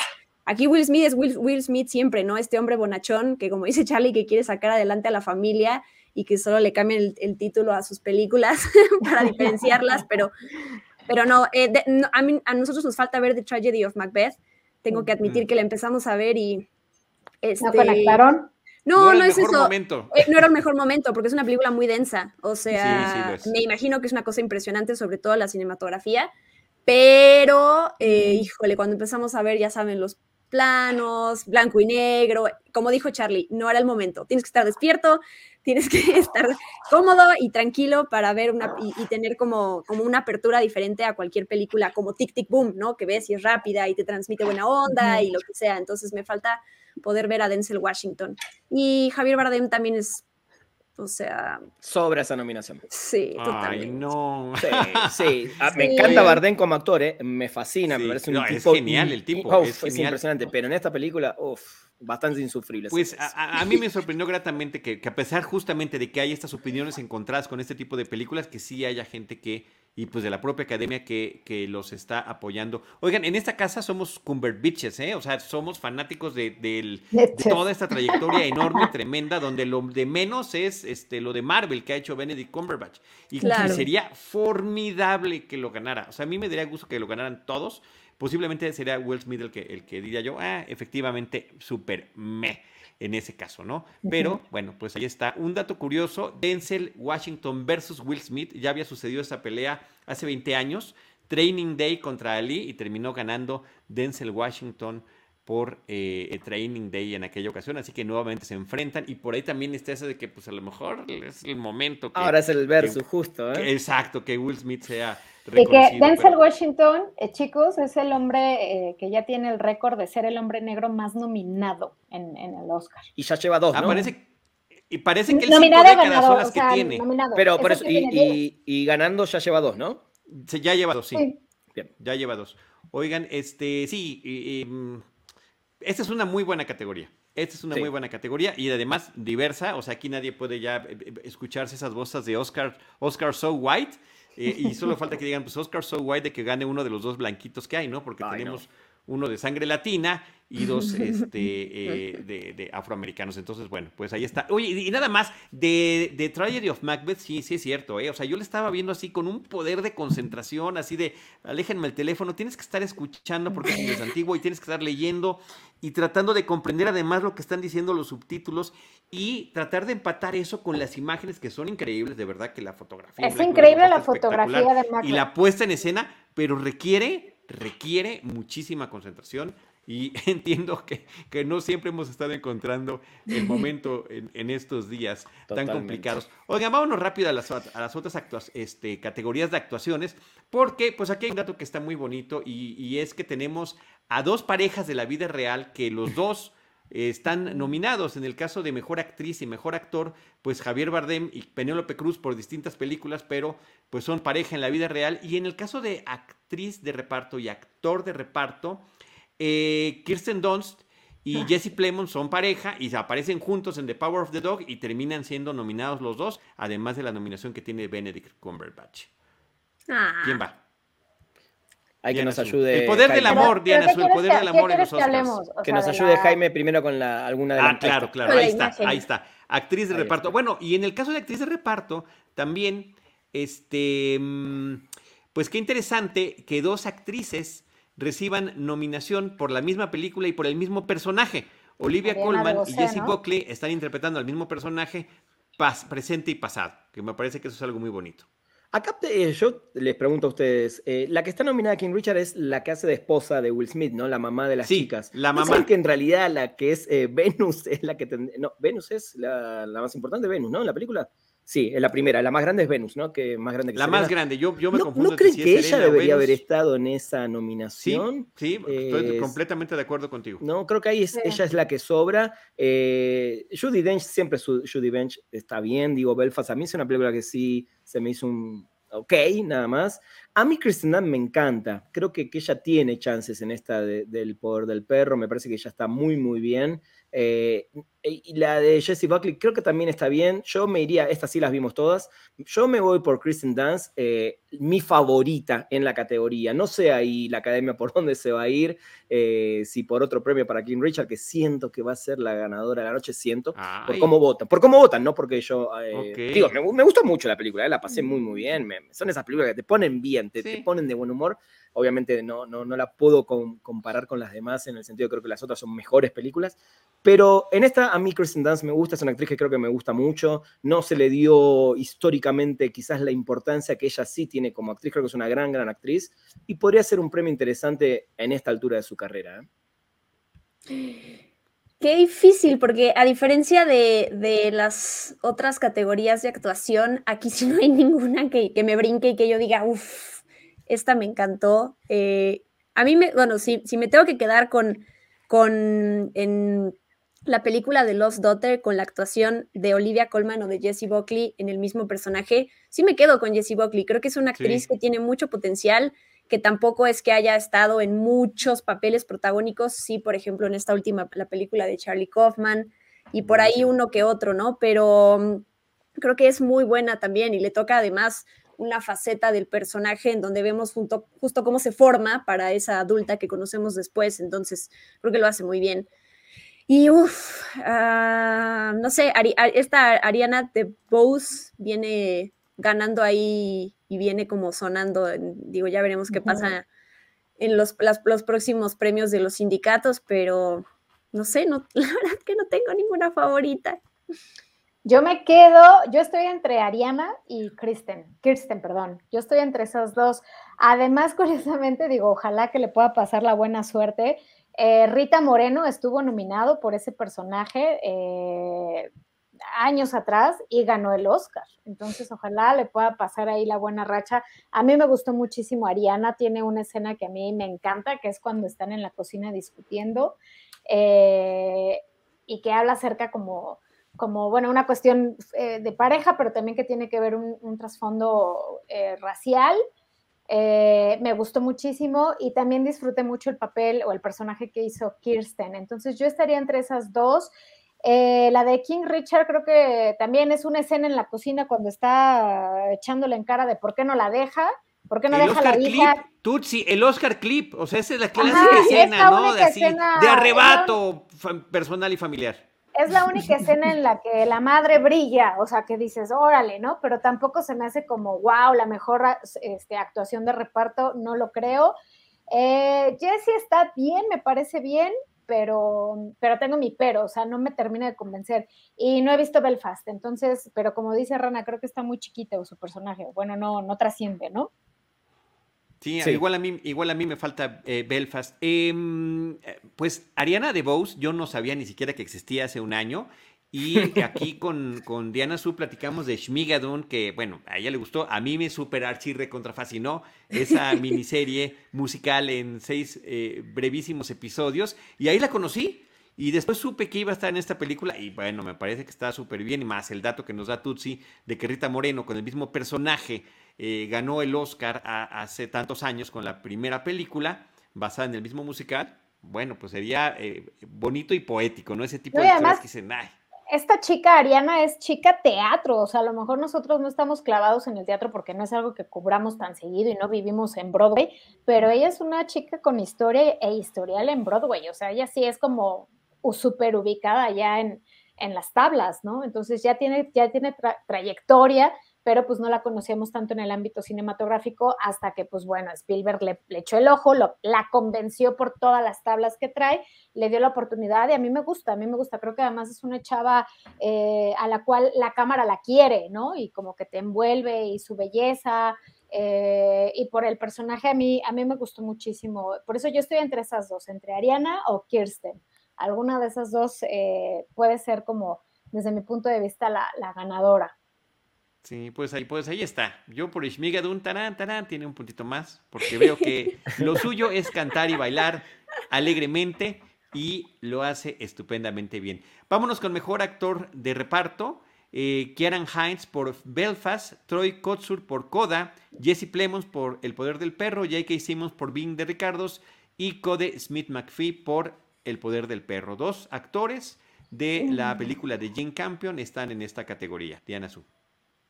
Estoy esperando a que Jaime nos ponga la imagen, Charlie, perdóname. Em, ok, bueno, ya hablamos del dato de, Troy Kotsur, ¿no? Este actor eh, sordo, que es el primer intérprete, no lo quiero decir mal, el primer intérprete masculino sordo en estar nominado eh, al Oscar. Em, eh, ¿con, cuál, ¿Con cuál me quedo yo? Yo le tengo muchísimo cariño, perdón que me robe el comentario de Rana porque sé que coincidimos, a Jesse Plemons. La verdad es que este es otro actor que tampoco es que ha estado en los papeles protagónicos, pero es, estos, estas participaciones de reparto que tienen series y películas, la verdad es que es un gran, gran actor. Y a lo mejor no por el The Power of the Dog, pero sí me gustaría en algún punto que lo, que lo, pues que gane muchos premios, porque la verdad es que siento que, que, es muy bueno.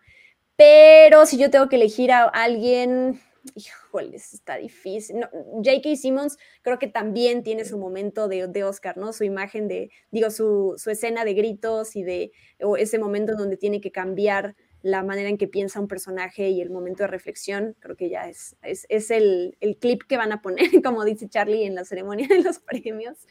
Y mm, no sé, me gusta mucho lo que hace Cody Smith McPhee también en The Power of the Dog, ¿no? Este complemento con Benedict Cumberbatch y además que parece este personaje que es bastante eh, tranquilo, que se traga ciertos, no sé, eh, cosas que pasan en su vida que él ve y que parecería que uno no, no lo pisa, ¿no? Y pasa por encima de él y de repente, ¡pum! ¿no? Lo que sucede al final en, en la película, pero, híjole, no sé con quién. Yo me quedo con Jesse Plemons, la verdad. Tutsi. Híjole, yo me voy con Jesse eh, J.K. Simmons, la verdad es que es un actor que mis respetos, eh, es un gran actor. Eh, creo que necesitamos como, no sé, como empujarlo más. Digo, trae una gran trayectoria sin duda, ¿no? Y muchos lo ubican por la de Whiplash, ¿no? Pero bueno, ha hecho muchas cosas. Y a mí, de todos ellos, me gustó, bueno, insisto, perdón, Belfast no la he visto, pero de esos cuatro que sí he visto, me quedo con J.K. Simmons. Y en segunda opción para mí sería Cody, eh, me, gusta mucho el, como giro que le dan a la historia o cómo su personaje eh, de pronto es como de una manera y termina siendo otro y termina haciendo justicia. Eh, esa parte me, latió, es buen actor sin duda, pero no, yo, yo me quedo con J.K. Simmons, la verdad, su, actuación yo la, la aplaudí más, además como este hombre de televisión alcohólico, ¿no? que a veces sirve como un poco de colchón o de, soporte para el personaje de Nicole Kidman y la manera en que eh, se refiere a ella y cómo está con ella y cómo trata de hacerle ver ciertas cosas y también a veces ejecutar otras tantas que ella manda o bueno, que el personaje de Lucy manda, me gustó muchísimo. Creo que yo me voy con JK. Rana Fank. Yo amo a J.K. Simmons, pero a mí todo Vin Ricardo me sobra en esta, en esta nominación. Siento que no debería estar nada de esta película, pero bueno, eso es un tema muy personal. Eh, no creo que él brille como actor en esta película, salvo esa escena que tiene, donde se la lleva a tomar algo y hablan, qué sé yo, pero tampoco me termina de gustar. Ciaran Hinds a mí me encanta, es el abuelo del personaje, el niño que van a ver en Belfast. Eh, no aparece tanto, pero es muy importante en la historia y él está muy bien. Pero acá, y no vi Coda, entonces no podría opinar, a mí me encanta Jesse Plimons y yo quiero que le den un Oscar. Creo que es un actor que es, por ahora viene siendo el actor de reparto. Creo que tiene una carrera impresionante por delante. Todavía no tuvo ese principal que ya lo, va, ya lo vamos a ver seguramente pronto, porque viene creciendo mucho.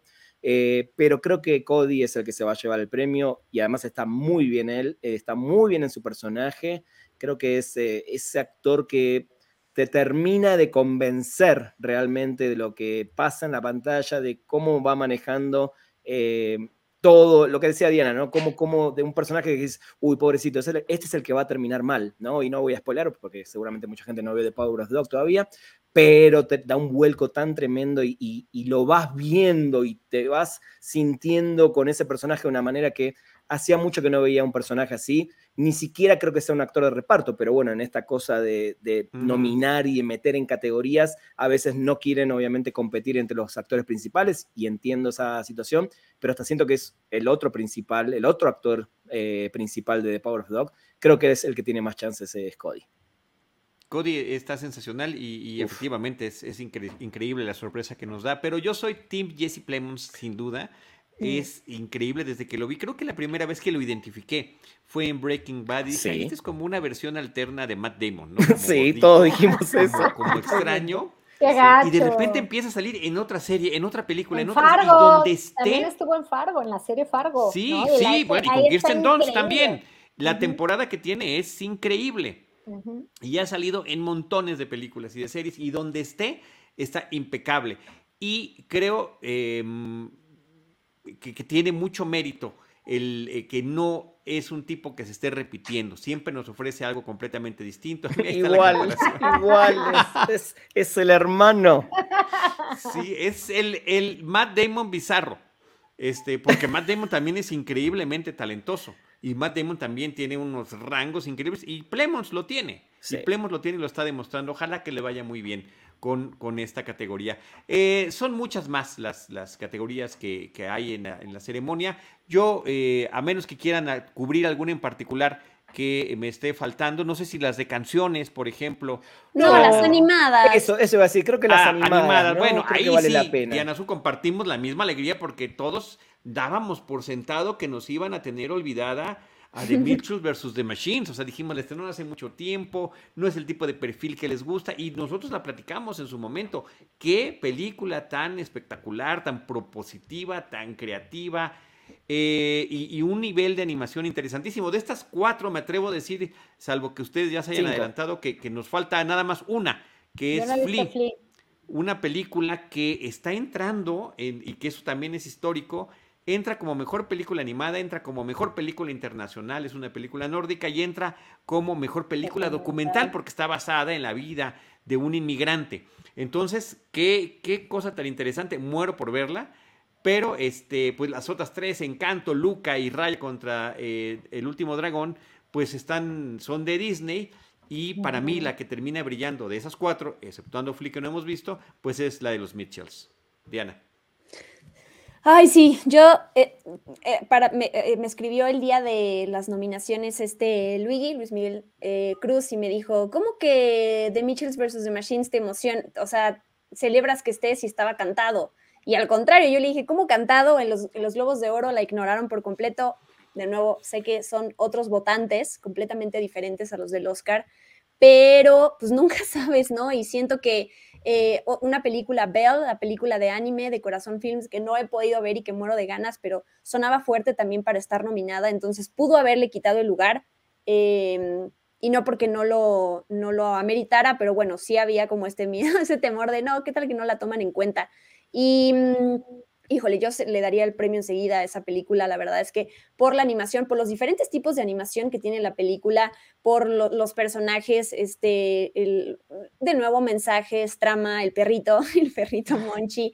Creo que es una película increíble. Creo que eh, si Spider-Man Into the Spider-Verse ganó el Oscar, ¿por qué no esta podría ganarlo? Digo, eh, creo que estando ahí además las dos de Sony Pictures y estando detrás Chris Miller también creo que forma parte de ahí del equipo, ¿no? Entonces están haciendo estas películas em, innovadoras en donde estamos viendo también muchos temas familiares, pero en donde sí se están saliendo del molde, pero lo hacen de manera orgánica, ¿no? No con esta representación eh, forzada, ni inclusión y todo eso, sino que esta dinámica que la verdad es que se siente completamente orgánica y mm, yo, lo celebro, la película es increíblemente divertida y emotiva, y entretenida, es lo máximo.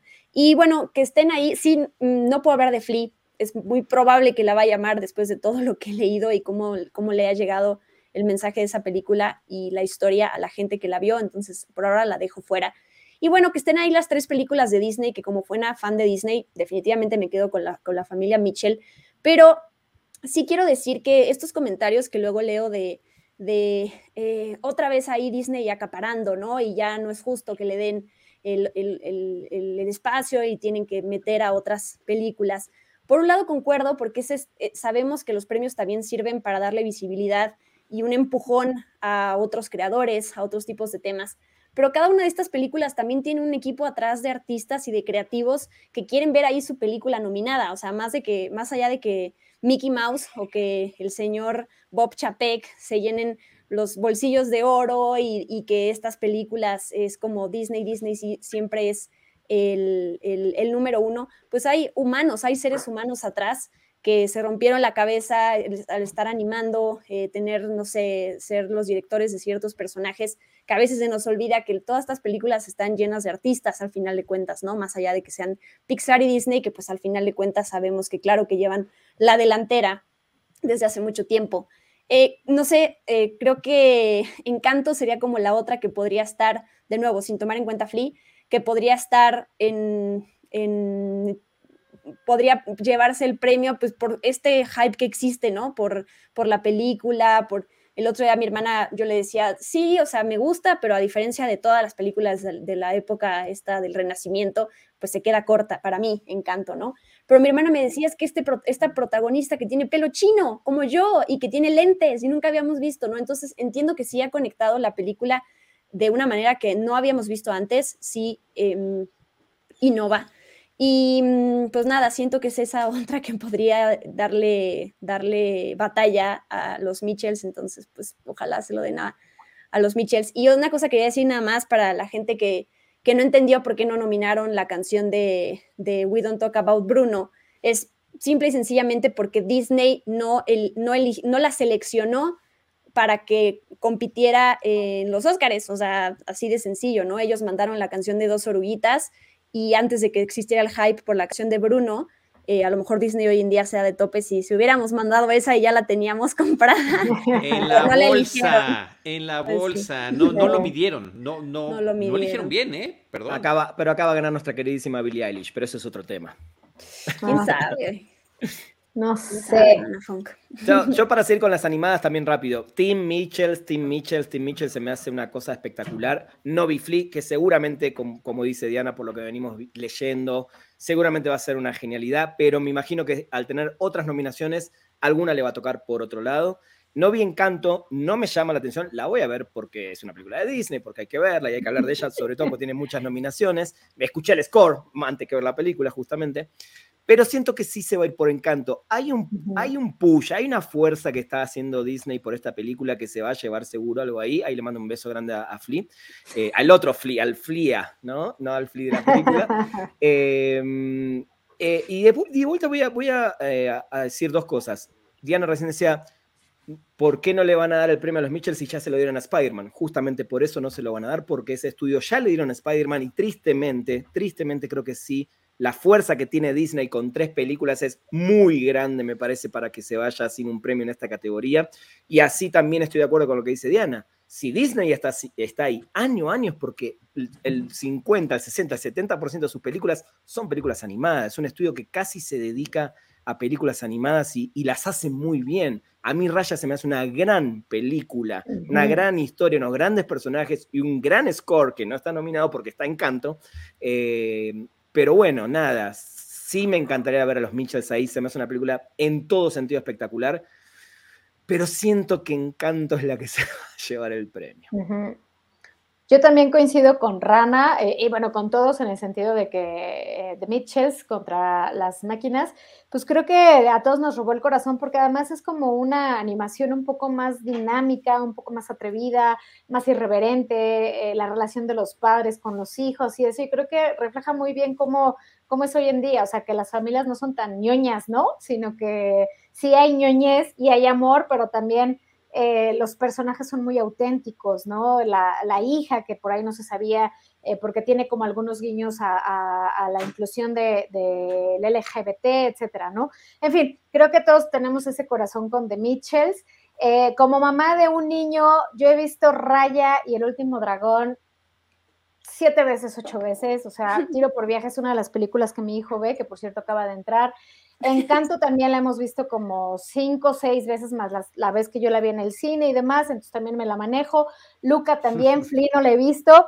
Eh, personalmente y por cuestiones muy, muy, muy mías, a mí yo disfruté muchísimo Luca, o sea, a mí me encantó muchísimo Luca, además ambientada en Italia, que a mí es un país que me, me, encanta y me llama mucho, pero creo que es la que menos peso tiene, o sea, es la más como floja dentro de la, la categoría. Eh, insisto, Flynn no la he visto, pero también yo creo que trae mucho ponche encanto, entonces creo que se va a quedar ahí.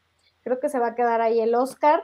Eh, además, eh, trae como todo, como todo el peso que trae Lin Manuel Miranda, que ya trae una historia muy importante en cine, en teatro, en música, ¿no? Con los semis, este, perdón, con los Grammys. Eh, entonces creo que trae mucho peso y además él ya ha colaborado con Disney, ya saben su dinámica, ya saben cómo les va, hizo la canción de Moana, bueno, hizo muchas, pero trae como una muy buena relación con Disney, entonces creo que le están apostando mucho a Encanto, sin duda, o siento yo que se va a quedar ahí el Oscar.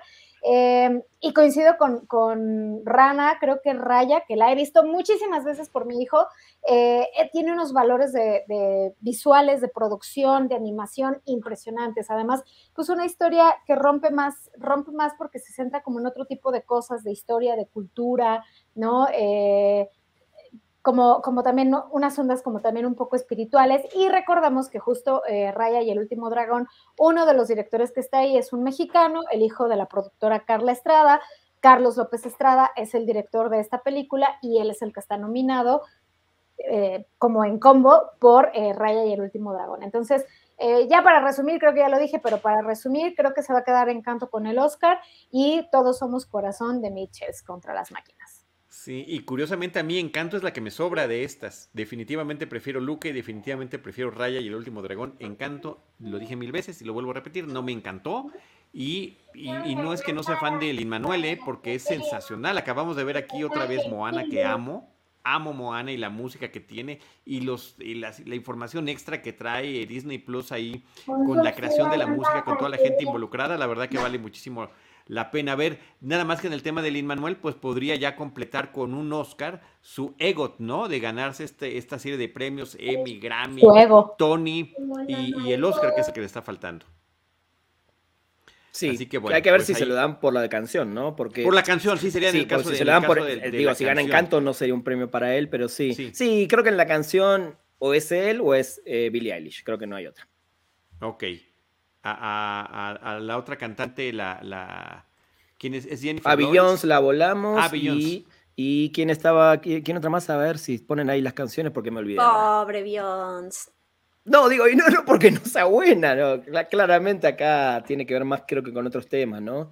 Eh, ahí está, ahí está. muchas gracias, queridísimo Jaime. Eh, la de Beyoncé es la de Via Live y esta de eh, la de Four Good Days, ni siquiera sé qué película es, o sea, no podría ni opinar. Van Morrison es un artista muy conocido, pero no creo que se vaya por ahí para nada la academia. La academia está muy enamorada también y, y, y, los medios en general y, las, las, ¿cómo se llama? Todas las premiaciones están muy enamorados también del trabajo de Billie Eilish. Es una película que no tuvo nominaciones, salvo la canción.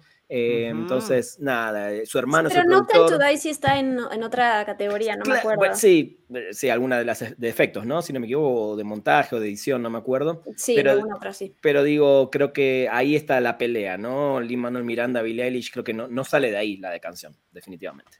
Entre ambos, entre Billie Eilish y Lin Manuel. Sí, sí, definitivamente. Pues Por eso creo que depende mucho de qué otros premios le van a dar a Encanto para que acá sí o no. ¿no? Me parece que ahí es como que esa repartija que hacen, ahí está, mejores efectos, dice 007, dice el amigo Jaime. Sí, em, es, como eso que dices, es lo mismo, creo que va a pasar con Flea, ¿no? Que cuando la veamos a lo mejor nos enamoramos, pero como, no sé, puede ser que gane a mejor documental, entonces ya no es, digo, podría, tiene la posibilidad de ganar en las tres categorías. Sí, claro, como pasó con Parasite, ¿no? Sabemos que, así sucede, exacto. Exacto, pero siento que en esta hay tantas buenas en animación que si no se la dan a Flea por todo lo que se viene hablando, seguramente la van a premiar del otro lado. Y no sé si se va a ir la academia por mejor película internacional, sino quizás por la de eh, cortometraje, documental. ¿no? documental. Documental. Documental, Creo que ahí es donde más chance podría llegar a tener, viendo cómo vota la academia, no, no por otra cosa. Sí. ¿Y esa, pues, alguien sabe si tiene distribución aquí en México, Flea? No, no he sabido nada. a ver, Jaime, ¿no? Jaime es el señor distribuidor, tienen que saber. Sí, esa, eso me da, me da tristeza cuando uno intenta hacer las cosas lo más legalmente posible y, pues, pues no hay manera. No hay manera. Oiga, no, no, soy tan fan de Billie Eilish, pero pues es la canción de No Time to Die de James Bond, entonces este sí, sí me, me termino inclinando por ese lado sin duda alguna.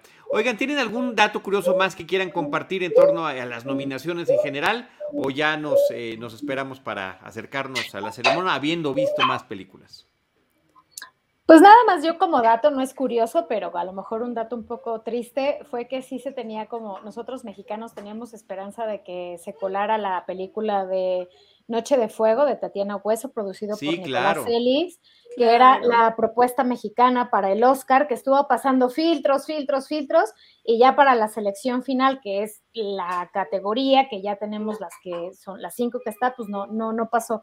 Entonces creo que eso fue como un poquito pues no sé, hubiera estado como padre. Siempre celebramos que el cine tenga más alcance y que tenga más reconocimiento y pues no llegó a la final, ¿no? Puedo preguntarles justamente, le querías preguntar esto y sacaste el tema, a ustedes tres como mexicanos sobre todo, ¿cuál hubieran mandado ustedes al... ¿Creen que Noche Fuego es la película que sí podría haber entrado o sienten que de las muy buenas películas que hubo el año pasado, otra podría haber tenido más chance? Pues esta de, eh, pequeñas cosas, ¿cómo se llama? Cosas imposibles. Cosas imposibles. Cosas, imposibles. A mí me parece que era una película muy apropiada a nuestros tiempos, como que en esta pandemia una feel good movie, una película con la que sales, que, te sientes bien después de ver la película, es, eh, eh, es muy alentador. Posiblemente, yo siento que no han estado eh, mandando la correcta, no es que sea una mejor que la otra, pero sí tenemos que mandar entendiendo a ese público de la academia que, tiene una, una, perspectiva de ver las cosas muy distinta de nosotros. Entonces, mandar estas películas que son tan difíciles de nuestra realidad social, político, económica, violenta, pues efectivamente termina eh, siendo contraproducente en términos de que no termina siendo. Eh, eh, pues reconocida y quedó en, las finalistas, pero al final de cuentas ya no quedó en las nominadas. Pues podría ser también, estoy pensando en la de Kishi, ¿no? Que fue la que mandaron al Goya, la de los, lobos. Los lobos. Los lobos creo que mm. también está como, como ese sentimiento, muy bonita la historia, pero también trae un trasfondo de migración, ¿no? De una madre, se entiende que es soltera o viuda o divorciada o lo que sea, pero que es una madre que tiene que trabajar, sacar adelante, que es como una historia que a los gringos o la academia les gusta mucho, ¿no? Esas historias de superación, de que sales adelante con tus hijos. Creo que pudo haber sido una buena opción pero pues Pero no sé si Los Lobos ya estaba fuera de tiempo porque tiene varios años de haberse sido realizada y, también tiene que verla cuando se estrena más que cuando es realizada, pero sí ya viene cargando dos o tres años de, retraso en ese sentido. Pero yo estoy de acuerdo contigo, hubiera pegado muy bien también que está en HBO Max, por cierto, por si alguien la quiere buscar. entre ellos yo, porque no la he visto, y Rana ah, tampoco. Está linda. Está muy linda, vean, la verdad la está muy, muy, sí. muy bonita. Sí, sí, totalmente, eh, Cosas Imposibles es la de Ernesto Contreras, ¿no? Sí, Peliculón. Sí, sí. Peliculón. Sí. Que está en Amazon, en Amazon Prime Video, by the way. Yo, yo eso hubiera mandado. Muy bien, era, era una, una duda. Que mi mamá nada más como dato curioso, chismoso, mi mamá pues no conoce de cine como nosotros, no. Este, y ese día me acuerdo que cuando la vi, porque además me mandaron eh, la película, porque iba a entrevistar a Benny, a Benny Emanuel y al director y a la actriz, que se me fue ahorita el nombre, este, mi mamá estaba bien entrada viendo la película, bien entrada, y de pronto me dice, oye, qué guapo muchacho, me gustó mucho. Y yo, Ay, le encantó, le encantó el Benny Emanuel. Así me dice, qué guapo, qué moreno, así. Ay, yo dije, mamá. Pero, ese, Sí, ese, o sea, Benny Manuel tiene un futuro así, es un actorazo, ¿verdad? O sea, Actorazo. verdad. bien, además sí. bien y tiene química y sabe. Tiene mucho carisma. Tiene todo, tiene muchas cosas. Y Nora Velázquez es la, la, actriz que se me olvidaba. Sí. Oigan, Dixon nos menciona, dice, Noche de Fuego era la que más tenía repercusión entre la crítica estadounidense. Mm. Eh, Pero hay que entender también la crítica estadounidense, qué le llega para que tenga más repercusión. Digo, no es la crítica la que vota en la, academia, entonces a eso creo que también me refiero, mandar películas que tengan más chance entre los votantes más que en los críticos, ¿no? Es que ese, ese, ese debería ser el, criterio realmente, ¿no? sí, eh, es apuntar. creo que es otro tema que es de, o sea, si tu película, digo, tampoco con eso garantizas que te tomen en cuenta, ¿no? Aunque seas Spider-Man, sin camino a casa y seas la película más taquillera de 2021, no quiere decir que por eso te van a nominar a mejor película, como muchos fans piensan, ¿no? Pero sí es cierto que no si mandas pasó, amigos, no, pasó, queríamos, pero no pasó. Pero yo me acuerdo cuando, cuando, o sea, me quedó... me va a quedar siempre ese recuerdo de Roma, de la, cantidad de souvenirs que envió Netflix, que el libro de, detrás de cámaras, que, que los billboards, o sea, yo siempre, y claro que eso afecta, o sea, tener siempre que te mandan el termo, uno acá como periodista, el termo, la libreta, la pluma con el nombre de la película, claro que repercuten que en tu mente tengas presente esa película. Dos omisiones que yo sí quiero mencionar, que casi se las olvido, una de Green Knight, que sí, sí, sí creo que es una película que tenía que estar presente en, sobre todo en categorías técnicas, el diseño de producción, la cinematografía, eh, o sea, esta de, David Lowery, y más que es una película que fue completamente ignorada, que ni, ha tenido estreno aquí en México, pero si hablamos también de, temas fuertes que tienen que ver con, eh, ¿cuál es la palabra? Con alumnos que toman... Sí, el tema de las armas, el tema de las armas. El tema de las armas y que entran a una escuela y, todo ese tipo de temas. Esa película que también es independiente y que pues no, no, tenía ninguna promoción y que creo que por eso pasó desapercibida para los miembros. Pero para mí esa película, de hecho pensé que le iba, iba a tener un buzz, un hype diferente cuando la nominaron al Oscar y que iba a llegar, pero pues fue completamente ignorada y siento que pues ojalá alguna plataforma la traiga para que la gente la pueda disfrutar. Pero bueno, son esas cosas, ¿no? Si, si tienes dinero, también sí, sí puedes mover tu, tu película de una manera diferente, ¿no? Sí, yo, yo creo que son muchas las que se quedaron que ni siquiera supimos, ¿no? El último duelo creo que debió haber tenido nominaciones, creo que The French Dispatch debió haber sido considerada, pero bueno, a final de cuentas, pues ninguna de esas alcanzó a llegar. Así que, bueno, pues ahí está lo que eh, tenemos eh, por el momento que decirles. Quiero agradecer muchísimo a ustedes que nos acompañaron y a este grupo de queridos amigos y colegas, parte de la familia Cinemanet, como dijimos desde el principio. Lucero Calderón, arroba Tutsi Rush, muchísimas gracias. Tutsi. hombre, gracias a ustedes por la invitación, por la charla. Este, siempre es como bonito tener diferentes puntos de vista, en muchos coincidimos, en otros no.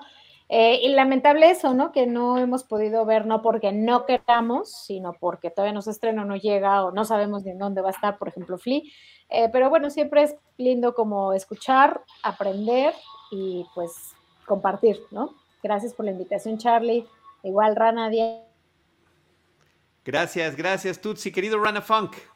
Bueno, gracias, como siempre, Charlie. Y justo lo que decía Tuts y decía alguien ahí del chat, Alicia Bermúdez, que dice, excelente programa con diferentes opiniones. Creo que eso es lo más lindo que tienen estos programas, eh, cuando hay eh, visualizaciones diferentes, sentires diferentes y que cada uno exponga. Creo que a partir de eso también uno puede llegar a entender cosas que quizás no entendió o ver de otra manera.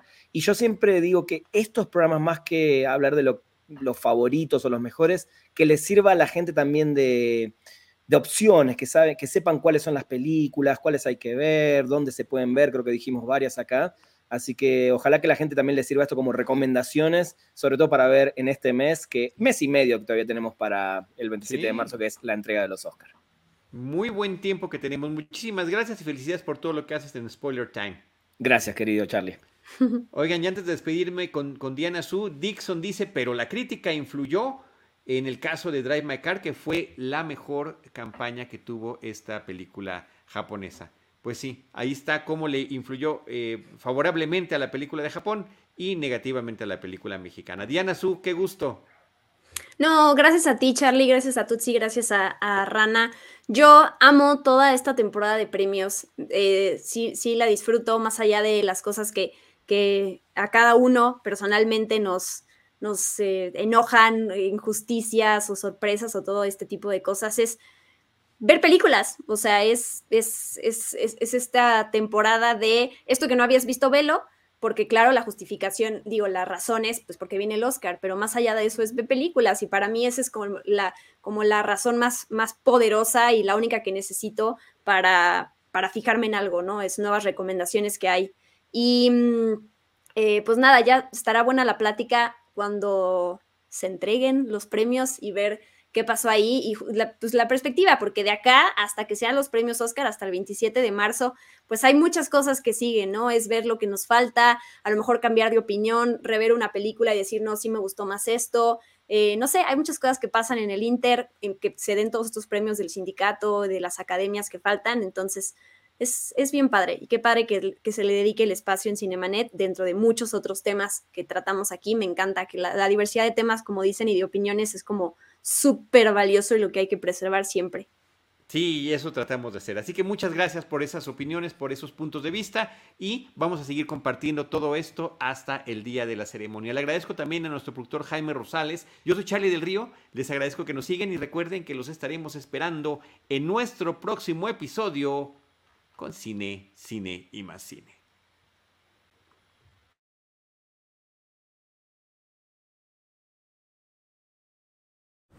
And look at where we are. Look at this. This is gorgeous. We are in the middle of the mountains outside of Mexico City, shooting this beautiful pastoral scene. And uh, man, this movie's been a ride. Uh, I feel so fortunate and uh, grateful to be a part of this film.